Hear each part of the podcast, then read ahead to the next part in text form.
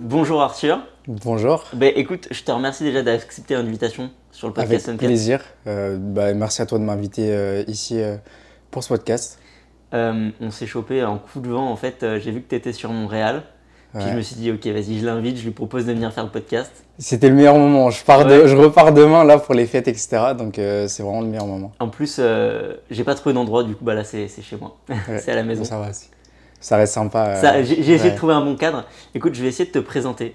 Et, et on va partir de ça. Vas-y, pas de souci. Du coup, tu t'appelles Arthur. C'est ça. Arthur Gaines sur les réseaux sociaux. Tu es athlète. Ouais. euh, musculation, bodybuilding à fond. Tu fais du contenu sur les réseaux sociaux, YouTube, Instagram. Tu es également entrepreneur. Tu as Ouais. une marque qui s'appelle Gaines Club, Yes. qui fait des vêtements que tu portes Ouais, actuellement. exactement. Et, euh, et en plus de tout ça, tu es naturel, Ouais. athlète naturel. Et du coup, ça part de là un petit peu invitation, parce que nous, on parle de bodybuilding. On parle pas forcément beaucoup avec des athlètes euh, naturels. Ouais. On critique pas hein, les athlètes qui sont pas Bien sûr. naturels, mais c'est un, constat.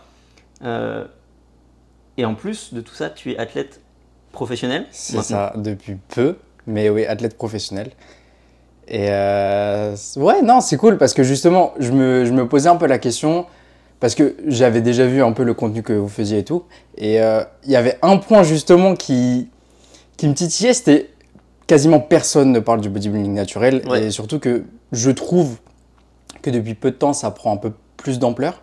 Donc, euh, ce qui est vraiment cool. Et je pense justement le fait d'en parler, c'est pour ça que j'essaie d'en parler au maximum sur mes réseaux euh, actuellement, c'est qu'il y a vraiment une place. Et c'est, on va dire, un peu une autre discipline que le bodybuilding classique. Mm. Mais euh, ça commence à prendre de l'ampleur. Et euh, je pense que c'est une voie que certains peuvent prendre.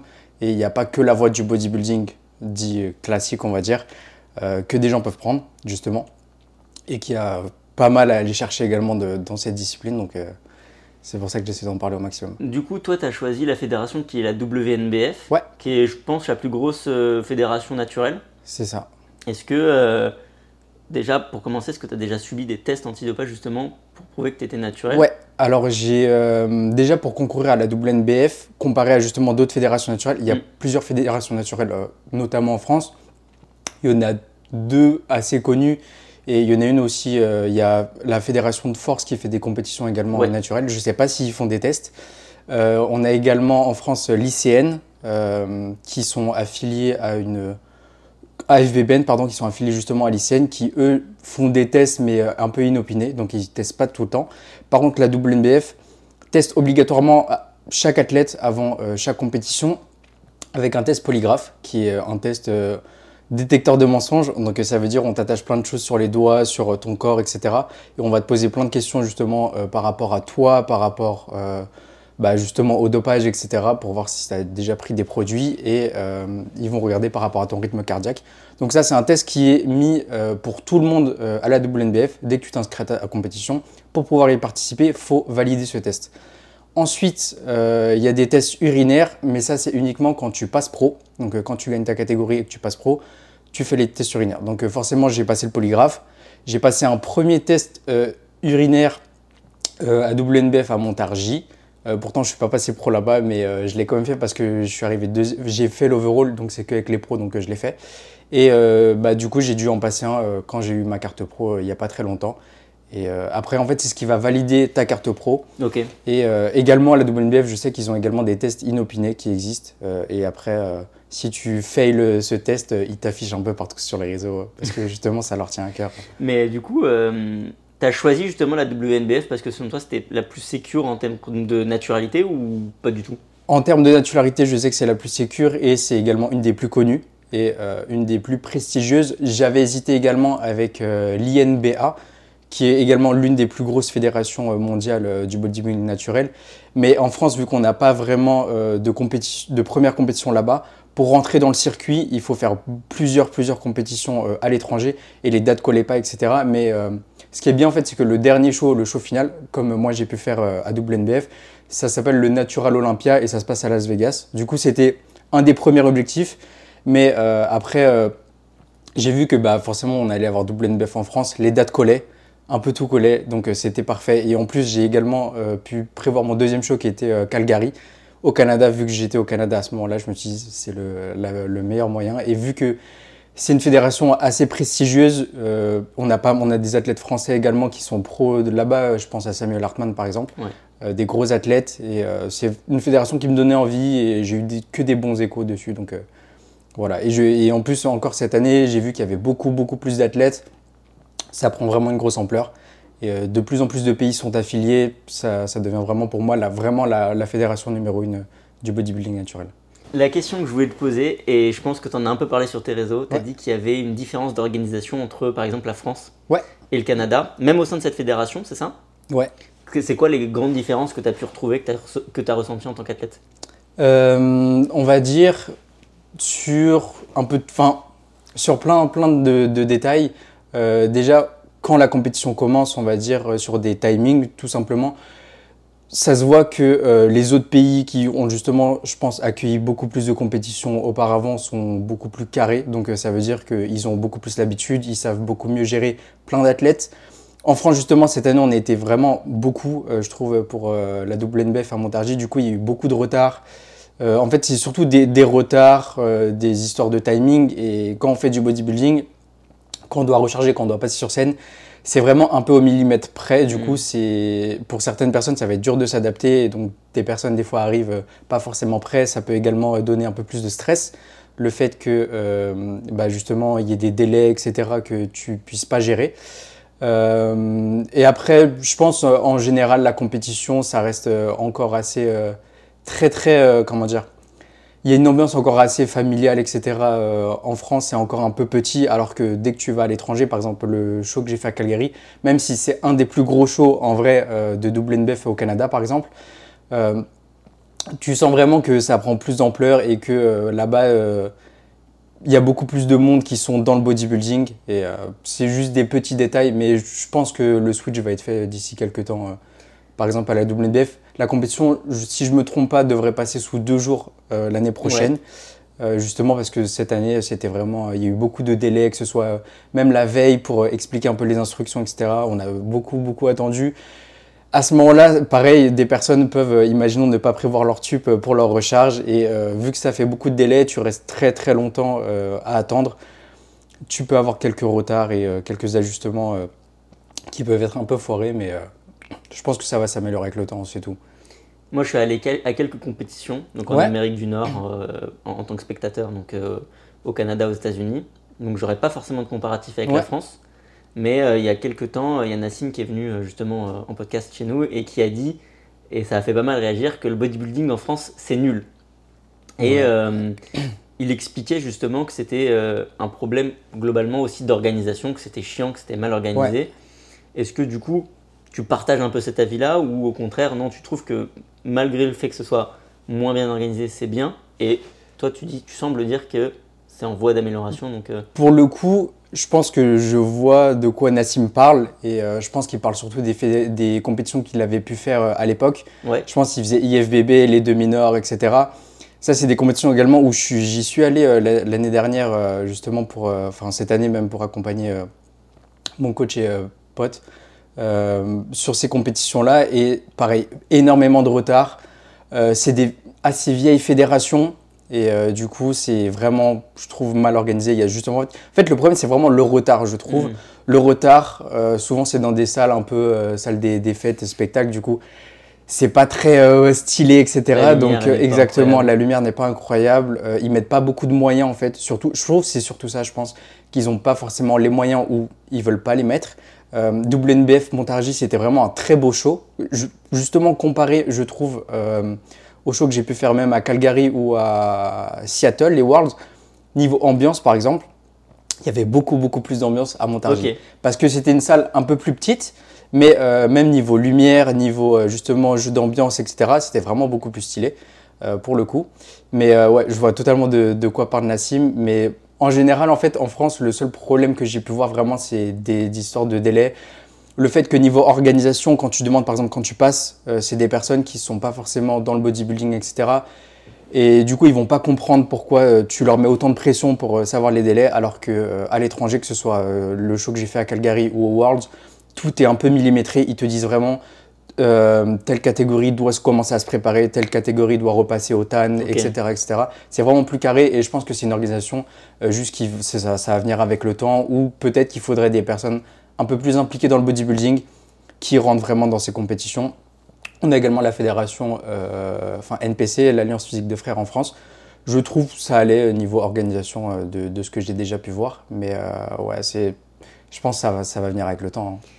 Hein je suis obligé de te poser la question parce que je pense que tout le monde se pose la question. Est-ce que tu as déjà concouru contre des gens, justement en WNBF, où tu avais des doutes, où tu pensais qu'ils étaient chargés? Parce ça, Il y, a le polygraphe et il y a les tests antidopage. Bon, on sait très bien que c'est pas infaillible, je veux dire, on va pas se mentir non plus. Euh, est-ce que du coup, tu as déjà eu des doutes euh, vis-à-vis de certains concurrents euh. Ouais, bien sûr, que ce soit euh, pas forcément en France. en France, je trouve pas du tout. C'était justement, c'était ultra plaisant de voir des, des, gros athlètes où tu sais quasiment, tu, fin, après, on, ne peut pas le savoir, mais oui, c'est ça. On peut essayer un peu de, de, voir plus ou moins, justement, que ce soit même avec le poids, etc. Le rendu et tout, on essaye un peu de, de En général, ça se sait un peu.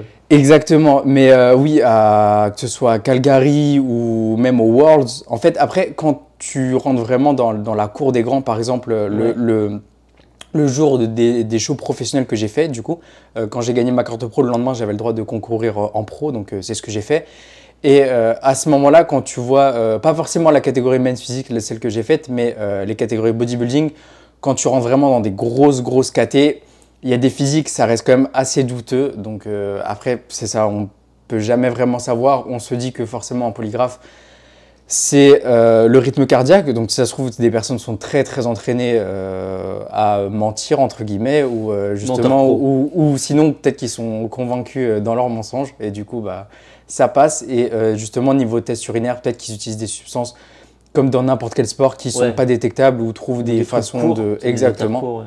Mais pour le coup, il, vraiment, il, quand on faisait les tests, etc., il regardait vraiment euh, justement quand tu pisses dans ton pot euh, pour euh, voir que tout est, tout est carré. Mais c'est ça, forcément, il y a des doutes quand tu vois vraiment le top élite du bodybuilding à la WNBF. C'est vraiment des physiques très douteux. S'ils sont naturels, bah, c'est le haut du panier. C'est le haut du panier et c'est vraiment incroyable. Et après, je préfère ne pas me dire que justement, forcément, ils sont dedans. Et je continue, j'avance. Et justement, je trouve que ça sert de motivation. Et bah, s'ils sont naturels, tant mieux. Et s'ils ne le sont pas, bah, c'est un peu honte à eux. Et c'est, euh, eux et, euh, comment dire, leur et, euh, leur conscience. en bodybuilding, dans la plus grosse fédération non naturelle IFBB, même quand tu es pro, il n'y a pas grand chose à gagner dans, dans, les, dans les grosses compétitions, même en pro. qu'est-ce que, en WNBF pro, qu'est-ce qu'il y a à gagner dans les compétitions, hormis de, de, bien sûr de l'honneur ouais. Est-ce qu'il y a des prix? Est-ce qu'il y a... Il, ouais, il commence à avoir des, des, bons cash prize, entre guillemets. Ça va dépendre vraiment des compétitions. Je sais que cette année, il y avait euh, un premier show qui s'est passé justement bah, à Dubaï.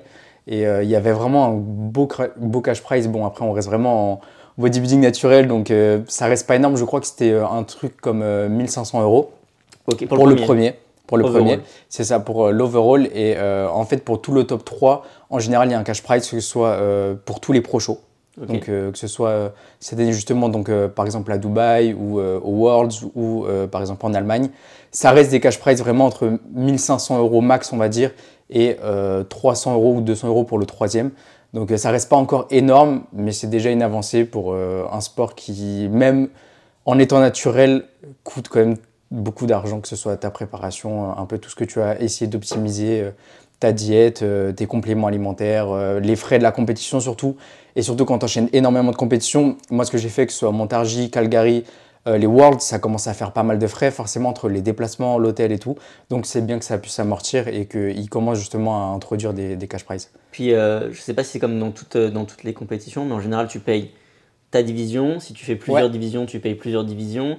Et puis tu as le TAN qui est payant qui coûte ultra cher. Exactement. Et puis tu as les photos officielles qui coûtent ultra cher si tu veux les exploiter. Donc en fait, tu arrives très rapidement à un package, un package qui est au-dessus de 300, 400. exactement. On rentre vraiment. Euh, au final, sur chaque compétition, on est quasiment à c'est ça, 600, 700 euros.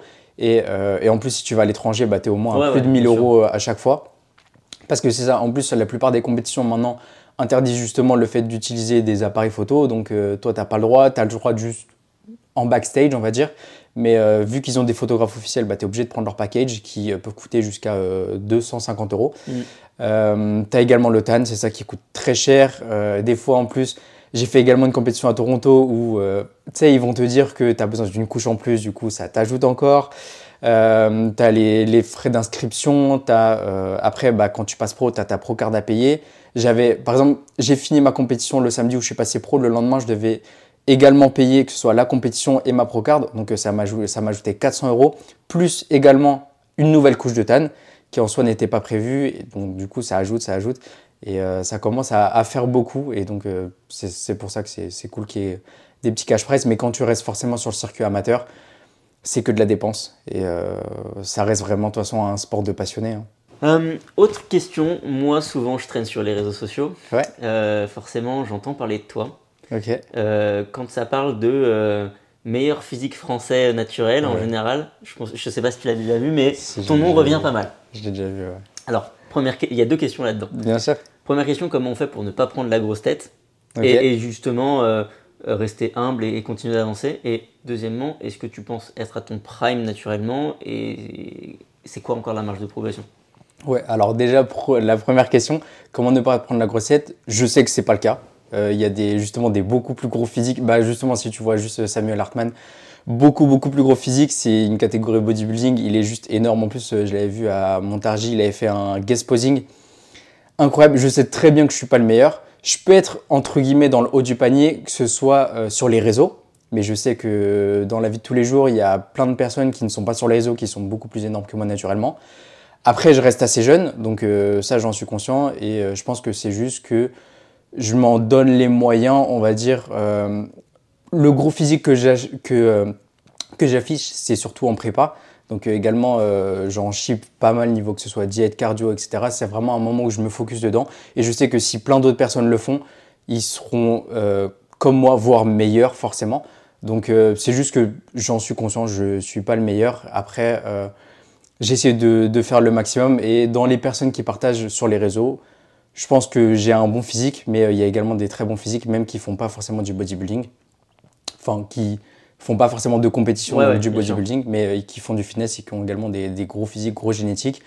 Après, comme d'habitude, on ne peut pas forcément savoir, euh, surtout sur les réseaux, s'ils sont euh, naturels ou non, s'ils sont aussi gros ou non, etc. Et donc c'est pour ça qu'en vrai, les, compétitions, c'est bien parce que ça te permet de te comparer et de te montrer également à l'élite naturelle mondiale, par exemple, avec la WNBF, ce qui est plutôt cool. Et donc j'ai quand même pu bien me placer et donc je suis conscient du, de mon niveau, mais je sais très clairement que je ne suis pas le meilleur. Et la deuxième question, est-ce que tu penses être loin de ton prime, de ton niveau maximum atteignable naturellement? Loin, je pense pas, parce que ça reste du bodybuilding naturel, mais je pense que j'ai encore une belle marge de progression.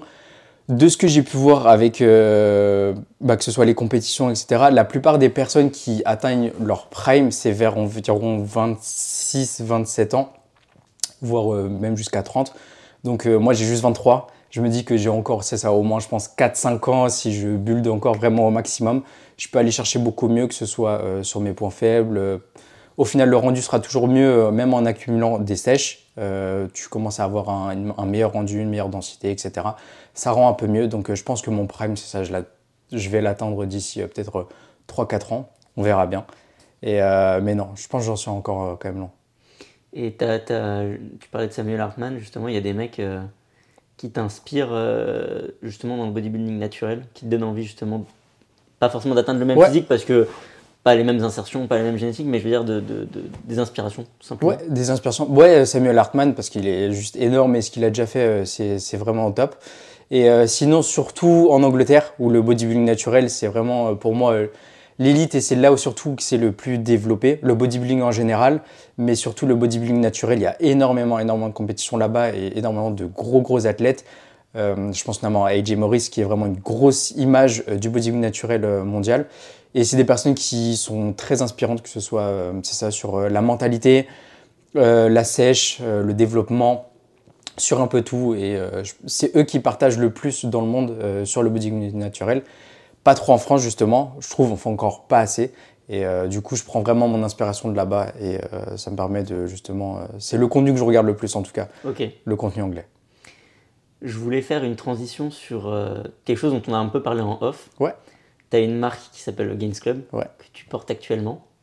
Et alors moi, je l'ai découverte via toi, mais j'ai aussi des gens dans ma salle. Là, pour, pour ceux qui nous regardent, on est à, Montréal. Ouais. Je m'entraîne à 6h du matin dans une petite salle commerciale. Je veux dire, et il y a des gens qui portent du Games Club. Déjà, dans un premier temps, avant qu'on rentre dans le vif du sujet, qu'est-ce que ça te fait de voir des gens un peu partout dans le monde qui portent justement ta marque? C'est fou, euh, c'est fou surtout que, enfin, quand je vois, on va dire, la taille de la marque par rapport justement à euh, le fait de pouvoir voir des personnes qui en portent un peu partout dans le monde, je trouve que c'est vraiment fou parce que je me dis que j'ai, c'est un peu comme le body, je me dis qu'il y a une marge de progression de, de malade. Et euh, justement, cette année, on va essayer vraiment de mettre les bouchées doubles sur un peu tout pour justement faire vraiment grossir la marque et que ce soit vraiment l'une des références en France parce que je trouve qu'il y en a plus vraiment euh, en France. Et euh, donc, ouais, c'est juste fou et de me dire que justement, un peu partout, des personnes puissent représenter la marque, que ce soit des Français ou même des étrangers. Euh, non, c'est juste incroyable. D'ailleurs, justement, comment il est né ce projet de marque? C'est un peu venu, je sais pas, je pense que c'était vraiment dans la continuité de, de, ce que je faisais. j'ai toujours regardé beaucoup de contenu depuis que j'ai commencé la musculation. J'ai été inspiré tout simplement par que ce soit Gymshark, à l'époque No Pain No Gain, euh, des marques comme ça. Et je pense que c'est au fur et à mesure, j'ai vu qu'il n'y avait pas forcément quelque chose qui m'intéressait en France. C'était surtout justement tout le monde portait un peu du Gymshark, Vanquish, euh, maintenant du Young LA aux États-Unis. Et en France, je me disais qu'il n'y avait vraiment rien. Après, j'étais assez, enfin, assez jeune. C'était il y a quand même 2-3 ans que j'ai lancé euh, cette idée de, de, lancer cette marque. Et du coup, bah, c'est venu, c'est ça, assez naturellement je me suis fait un premier batch, on va dire, de, t-shirts. Et euh, je me suis dit que, ouais, euh, bon, après, je m'appelais Arthur Gangs, donc euh, j'ai pensé forcément à Gangs Club, même si j'essaye un peu de la détacher de moi et de vraiment faire une marque qui n'est pas forcément rattachée à moi, qui soit pas vraiment comme du merch pour Arthur Gangs, mais vraiment une marque à part entière. Et je trouve que j'arrive plutôt à bien le faire maintenant. Et non, c'est ça, c'est vraiment venu naturellement, je pense, avec les inspirations que j'ai eues tout simplement. C'est ça, Gymshark, Alphalite, etc. Et je me suis dit, pourquoi pas moi? C'est ce que j'allais dire. Euh, il y, a beaucoup de marques, quand tu les vois, tu les raccroches à, quelqu'un. Ouais.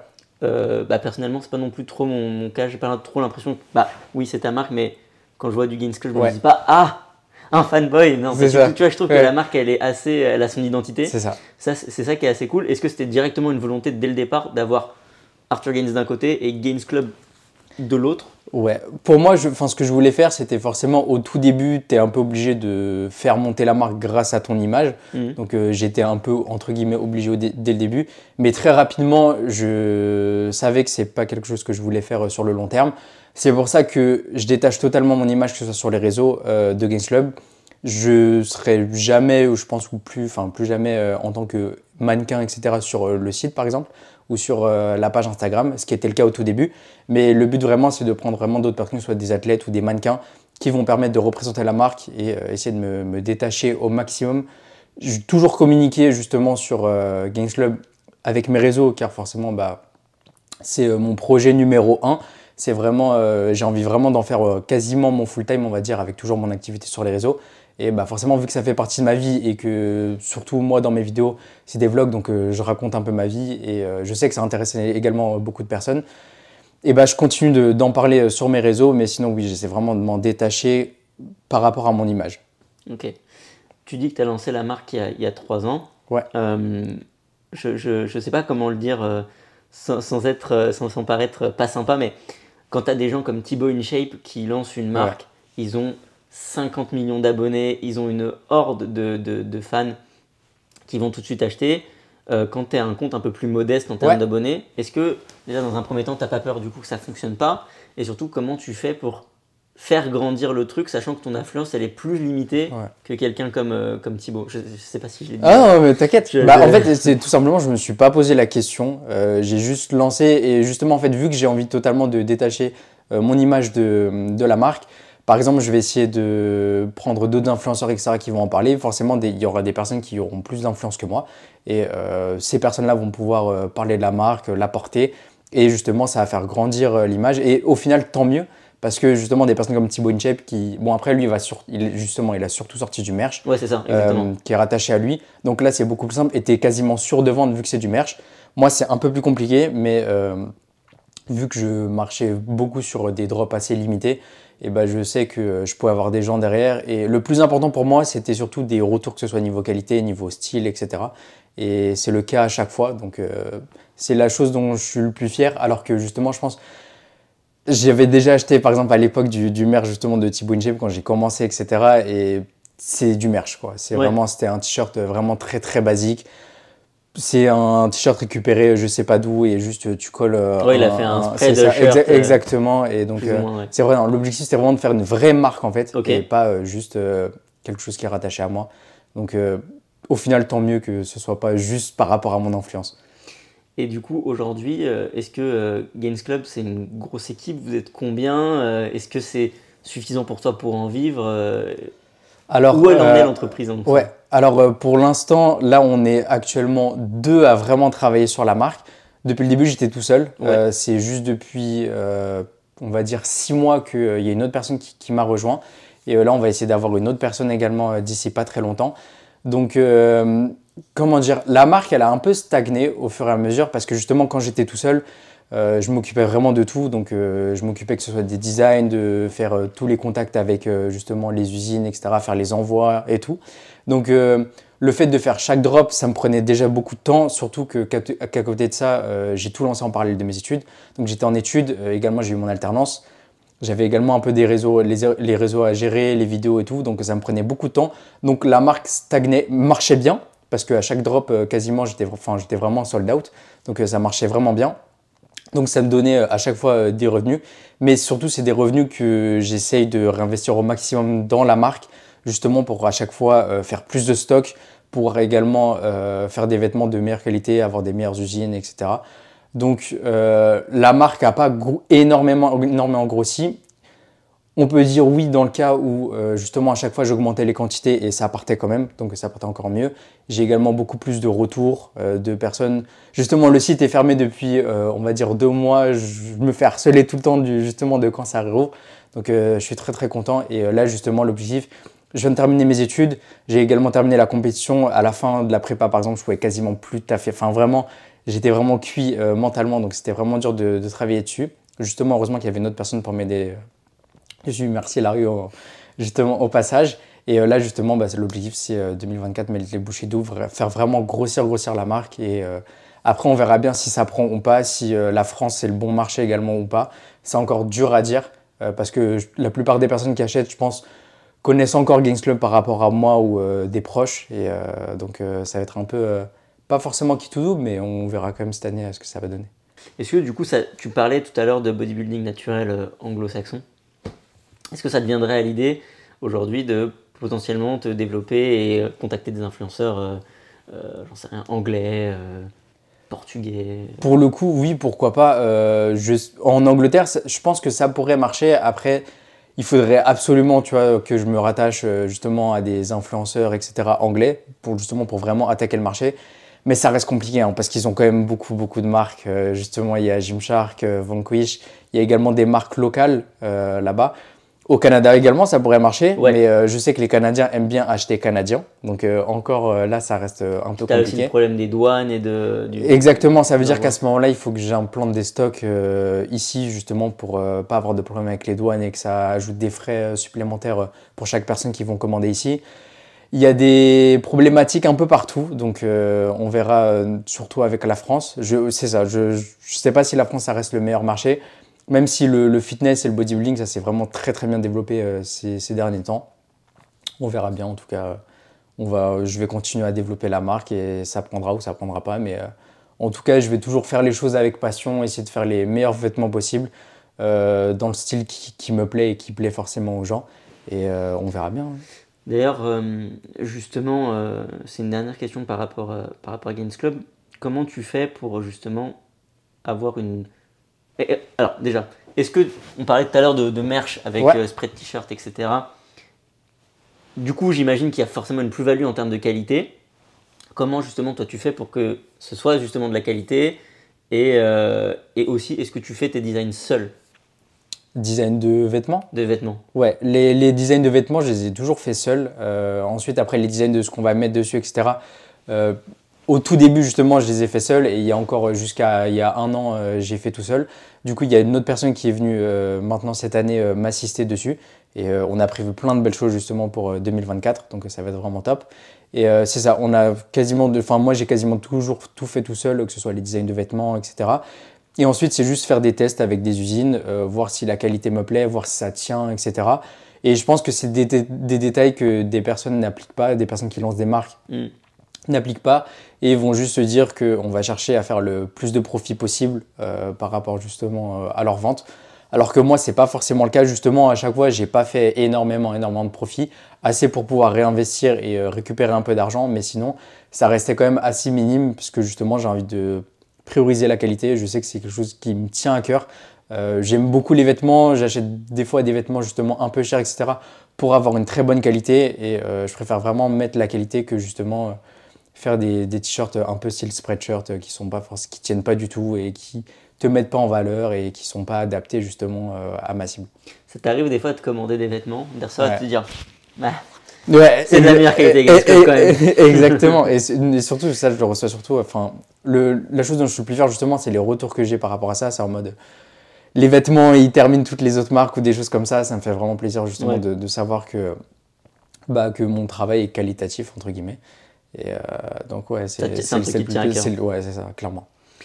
Et euh, du coup, on va, on va un peu reparler de réseaux sociaux parce que tu en parlais un peu. Ouais. Tu disais que un truc qui te prend aussi beaucoup de temps, c'est tes réseaux sociaux. Ouais.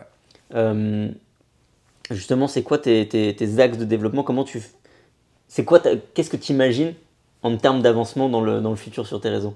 Sur mes réseaux, euh, honnêtement, juste bah, pouvoir faire plus de contenu. En fait, ce qui, était, ce qui me prenait beaucoup de temps, c'était le fait de, surtout de, de, devoir tout caler en fait dans, mes journées, vu que c'est ça, j'avais mes études, j'avais mon alternance, j'avais la marque qui me prenait également beaucoup de temps, vu que j'étais vraiment tout seul.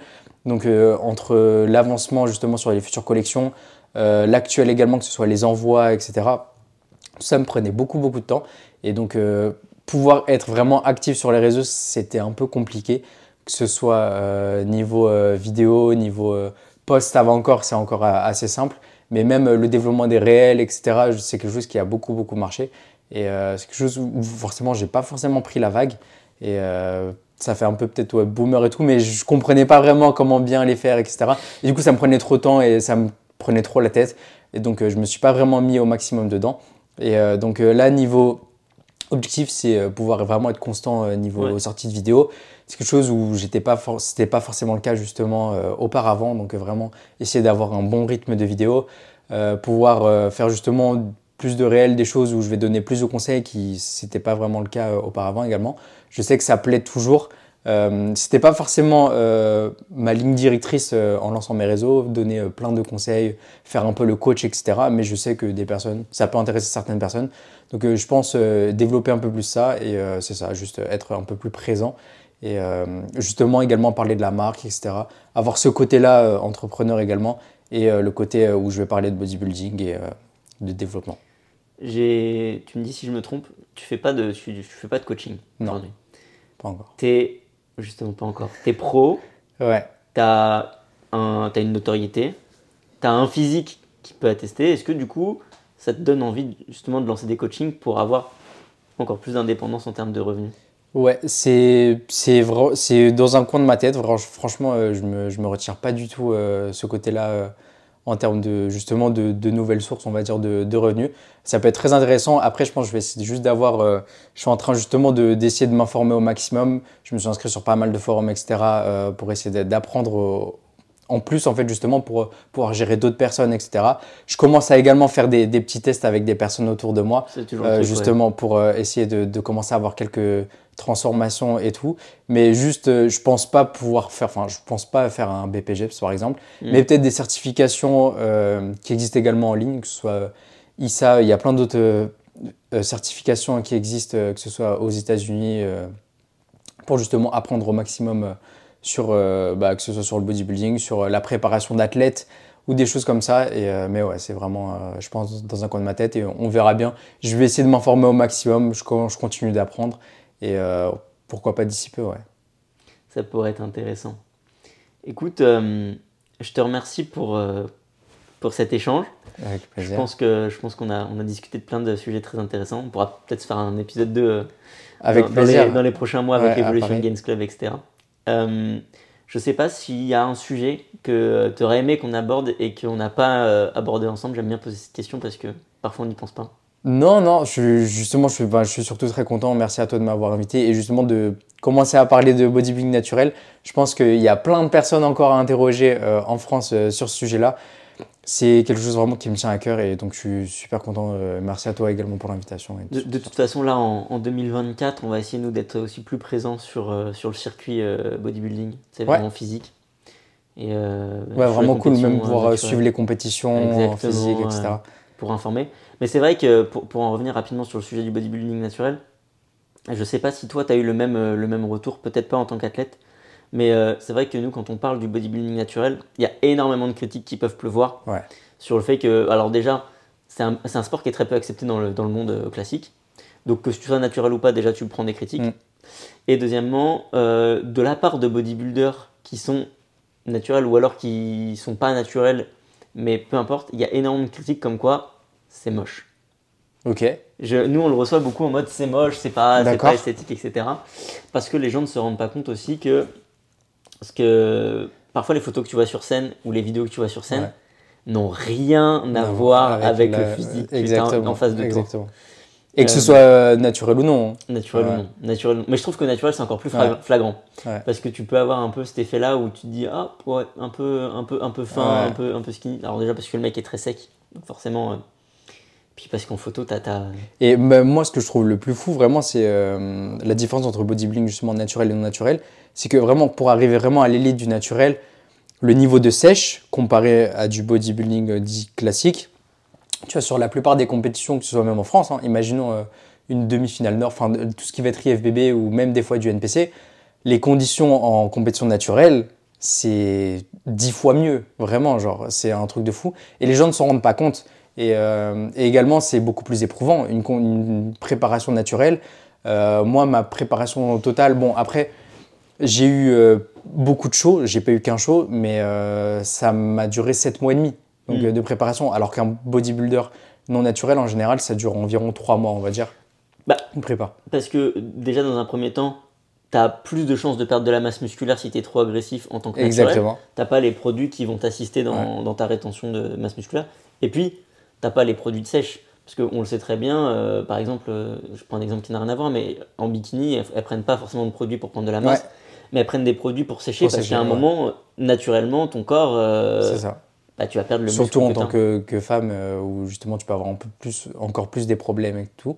Mais ouais, c'est ça. Et les gens ne voient pas forcément tous les efforts, vraiment. Et le pire encore, c'est après. Pour récupérer euh, un athlète euh, naturel, ça prend beaucoup de temps pour euh, vraiment revenir à, un- à des taux hormonaux assez stables.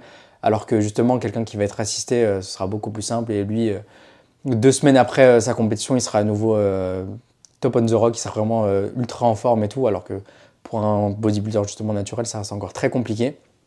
Et c'est ça, juste les gens ne voient pas forcément les efforts, les gens ne voient pas forcément la réalité. Donc c'est ça le vrai physique, la musculature, que ce soit vraiment le niveau de sèche, j'insiste là-dessus.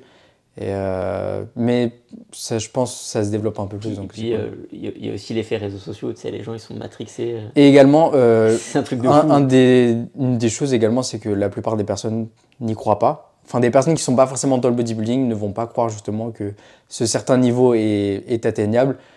On en parlait tout à l'heure avec le niveau forcément des pros, par exemple.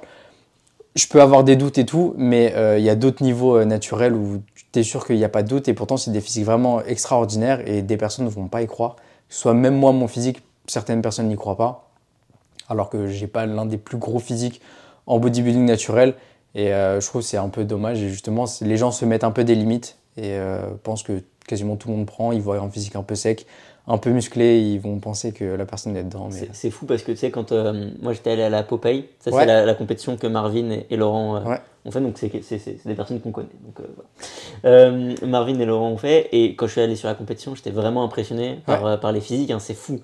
Parce que tu te dis, euh, en fait, à chaque fois je me fais la réflexion, je me dis, Instagram c'est quelque chose, mais quand tu les as en vrai en face de toi qui sont secs et qui sont. La réalité, énormes, ouais, c'est C'est quand même très impressionnant, ouais.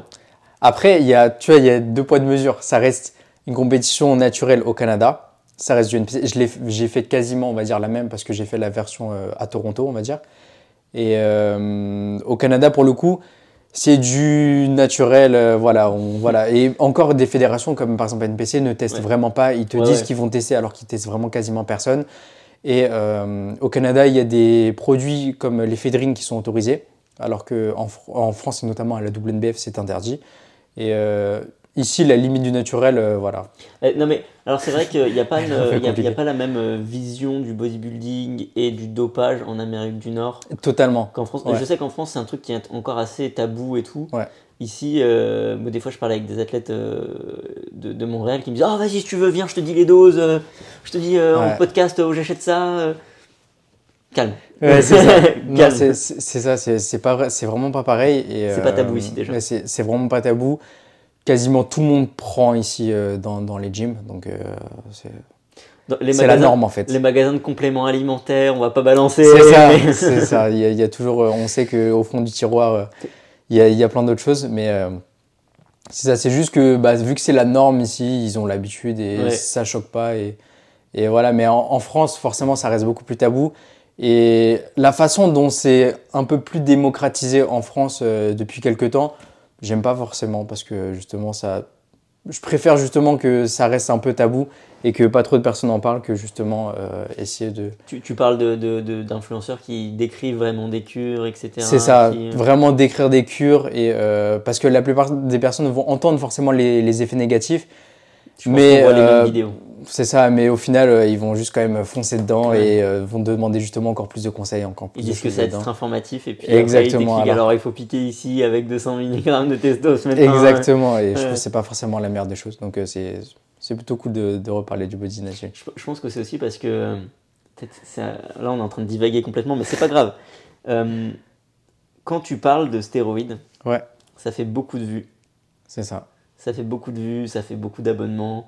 Et vu abonnement, euh, c'est à dire qu'il y a de l'argent derrière, tu vois. Et je pense que c'est aussi un truc qui pousse les gens en France à dire oh, faut que je dise le truc le plus extrême, faut que je sois le plus détaillé possible parce que ça va me générer des revenus. Exactement. Ben, je, l'ai remarqué même avec euh, certains influenceurs que je suis, que ce soit même à travers le monde. Si tu vois que ces personnes sont en baisse de vue, et euh, d'un coup, soit ils vont commencer à avouer, soit ils vont justement dire qu'ils vont commencer à prendre des produits ou des choses comme ça. Ils vont détailler des cures et tout. Et euh, comme ça, tu peux faire des grosses thumbnails où tu tiens une seringue ou des choses comme ça. Et forcément, bah, ça fait des vues, ça intéresse les gens. Les gens sont très curieux. Mm. Et euh, surtout dans tout ce qui est illégal, ça reste illégal, et surtout en France. Et euh, donc, forcément, ça intéresse les gens et ça fait plus de vues, donc plus d'argent. Et, et, en plus, le fait d'avoir également un physique bah, forcément extraordinaire, ça génère également beaucoup plus de vues. Donc, je pense que c'est un peu la recherche de reconnaissance sur le réseau qui vient également euh, s'ajouter à ça. Bah écoutez, morale de, de, l'histoire. Euh, c'est naturel. Eh, tu vois. Eh Non, mais c'est vrai, et c'est vrai que la, morale, elle est belle parce que tu dis en soi, euh, peut-être tu te poses la question, tu prends du recul, tu dis en vrai, pourquoi tu fais du bodybuilding? Enfin, c'est quoi la fin en soi? Ouais, Où est-ce que tu vas aller? Et est-ce que finalement, en étant naturel, tu peux pas faire plus de choses? Être plus complet, être mieux dans ta vie en, fait, en fait, pour moi, c'est surtout le fait que euh, ce soit deux disciplines différentes et qu'on puisse très bien en faire naturellement. Ok. Ok, sur certains cas, ça va être beaucoup plus dur, que ce soit sur la sèche, la durée de préparation, etc. Mais euh, tu peux très bien le faire et c'est juste que les gens, quand ils vont penser bodybuilding, ils vont directement penser ah ok, il faut que je prenne des produits, etc.